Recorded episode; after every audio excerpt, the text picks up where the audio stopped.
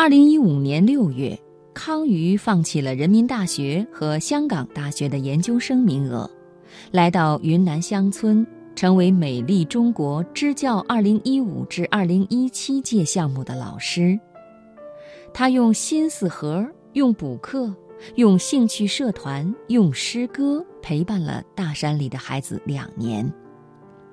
二零一七年七月，康瑜的支教生活结束，原本计划出国留学，但两个月后，他以一名公益创业者的身份回来了。公益机构名为“视光”，产品是将四季诗歌课程普及到更多的乡村学校。如今，这套诗歌教材已经在云南、山东、河南、甘肃等地的二百九十七所中小学使用，覆盖二点六万多名乡村儿童。康瑜希望帮助大山里的孩子学会写诗，这样即使走不出大山，以后也能向着光，会成为那样的父亲母亲，指着水田对孩子说：“你看。”这里有无数的星星在河里流动。今晚接下来的读人物，我们就一起听一听康瑜的故事。九零后女孩用诗歌让山里的孩子向着光。作者陈全忠。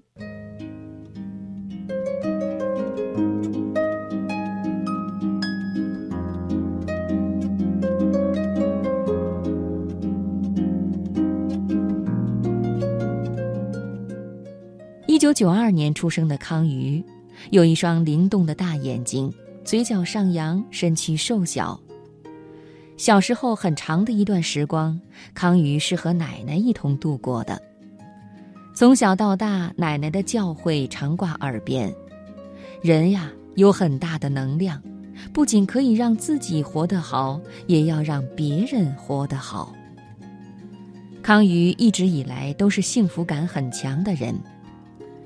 他说：“我很幸运，也很喜欢分享，喜欢人与人之间的互动。小时候，他就是乐于助人的孩子王，会为班里调皮的学生补习功课，尽量缓解老师和学生之间的矛盾，带领大家解决遇到的问题。给予成为康瑜成长道路上的关键词。二零一五年初夏。”康瑜是中国人民大学经济学院即将毕业的大学生，握在手里的有人大的保研资格、港大的录取通知书。大学的最后一年，康瑜在财政部下属的一个单位作为研究员匆匆度过。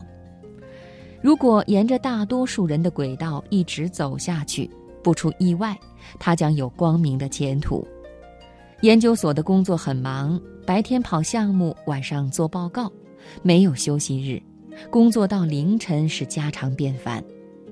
日程如此紧张，康瑜不得不停止上大学后就开始的公益活动，在打工子弟学校的短期任教要结束，在养老院的义工工作要终止。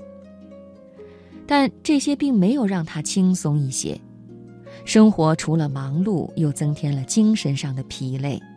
他说：“做公益在我的生活里就像空气，失去空气的人就像处在河泽里的鱼。”有一天，康瑜在微信朋友圈里看到有人在山区助学，他心动了。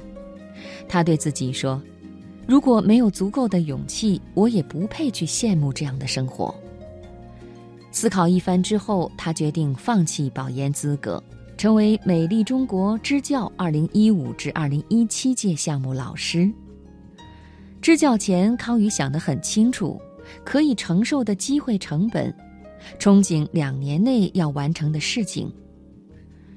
他说：“我希望获得的是工作或者继续读书所没有办法得到的，比如乡村教育实践，是必须踏踏实实扎身到乡村才能有所收获。”我有这样的热情。二十二岁，他已经明确了自己要走的路。康瑜在感性之外的理性考虑，得到了家人朋友的支持。康瑜支教的学校是云南省保山市昌宁县芒水镇芒水初级中学。出发前，爸爸对他说：“既然决定要做了，那就每一天都多努力。这将是你这辈子最特别的两年。宝山市昌宁县芒水镇芒水初级中学在彩云之南，起伏的山脉与大块绿色相撞而出。山的这边，孩子们却没有康宇所预期的，好奇山外的世界，对知识充满渴望，而是一种厌学和漠视。不写作业，对抗老师，缺乏自信，祖祖辈辈生活在这里，他们从未想过有不同的可能性。问题棘手，时间有限，康宇着急起来。他做了种种努力，把混日子的同学集中在一起，给他们补课，发掘他们的兴趣。一道简单的题讲好几天还是不会，就反复讲。琢磨适合他们的学习方法，将他们做得好的地方都一一记录下来，鼓励学生，培养他们的自信。让他没想到的是，孩子们带着情绪，并不领情。他们已经习惯了过去的角色，被抛弃在家的、无人关心的、没有未来可言的人。突然来了一个处处管着他们、逼着他们做事的支教老师。自然没有好言语，我爸妈都不管我，你凭什么来管我？想要解决问题，就要追根溯源。康宇做了一个心思盒放在教室里，如果孩子们有问题，就写到纸上，投到心思盒里，他会一一回复。每天晚上除了常规课程，还要补课到十一点。康宇需要天天熬夜才能回复心思盒里的信件。到支教结束，他一共回复了两千多张小纸条。他说：“对老师来讲，它只是一张纸条，但是对孩子们来说，就是一件非常大的事情。”渐渐的，心与心的距离越来越近，康瑜的付出有了成效，普通班的成绩第一次超过了尖子班。校长很开心，到处跟人说这是奇迹。面对山区孩子闭塞的成长环境和生活苦恼，康宇一直在寻找更多的方式来拓宽孩子们的视野，打开通往他们心中的门。二零一六年十月的一天，一次书法课，突然屋外就下起雨来，孩子们不约而同地朝窗外看。于是康瑜说：“那索性我们不写字了吧，我们就出去听听雨声，看看雨花，然后写一些东西。”学生们吃惊地看着他，康宇一字一句郑重地告诉他们：“以后啊，但凡屋外下雨，我们就来写点东西，任何都行。”康宇鼓励孩子们，又强调了一次：“任何都行。”还没等孩子们惊讶完，他又拿来一个红色的小音响，The Rain 的音乐声响起。康宇举着小音响在教室转悠，突然，坐在角落的一个小姑娘吧嗒吧嗒掉眼泪。康宇走过去，看到她在桌子边上放了一张纸，她写了一首诗：“我是个自私的孩子。”我希望雨后的太阳只照射在我一个人身上。我是个自私的孩子，我希望世界上有个角落能在我伤心时都空着。我是个自私的孩子，我希望妈妈的爱只属于我一个人，让我享受爱的味道。康宇惊讶于孩子们的表达天赋。也心疼孩子们缺乏沟通的窗口。康宇想，内心无处诉说的情感，通过诗歌表达出来，对他们会不会更好一点呢？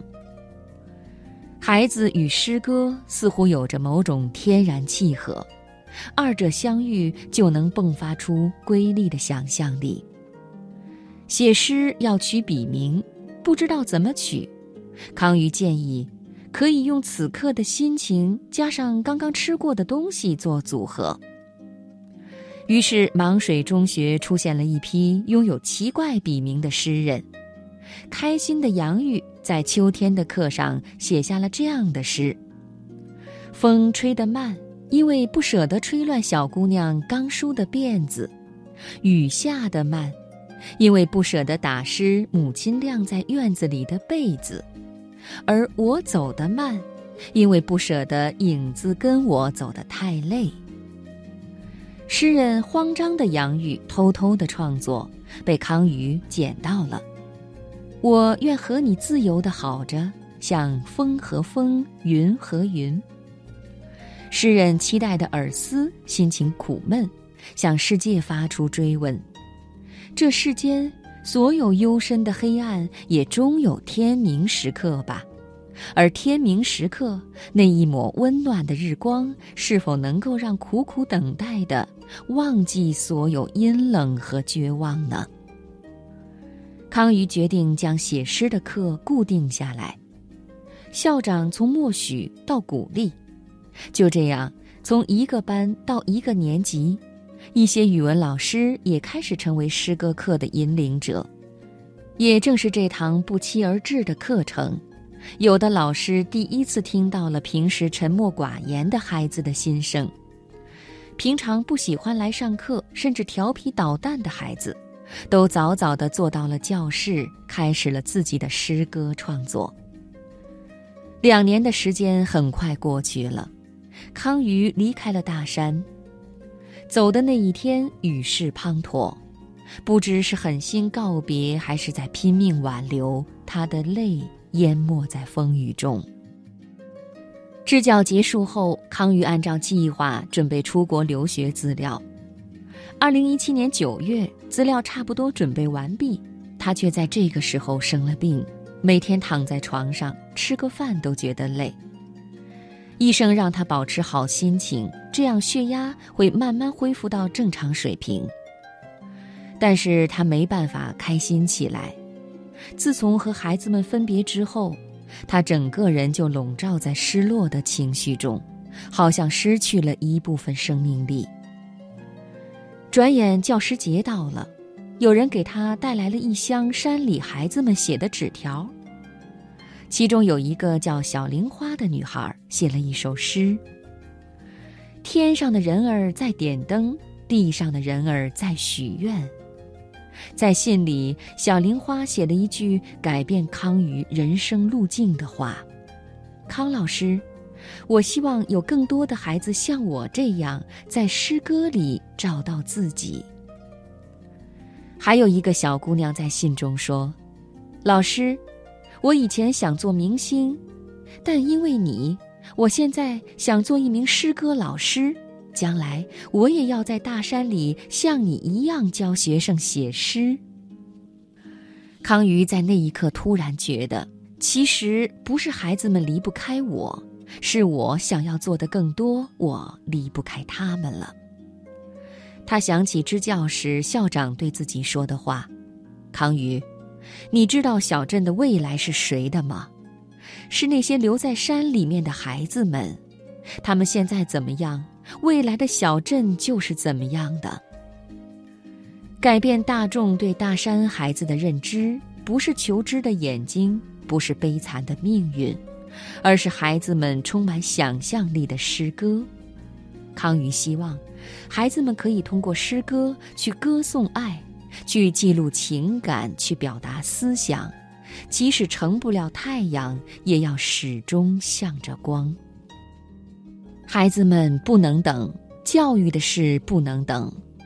二零一七年九月底，康瑜停止国外研究生项目的申请，发起了“视光四季诗歌教育”，带着专业的诗歌课程，再一次回到大山。“视光四季诗歌教育”服务于四年级到八年级的学生。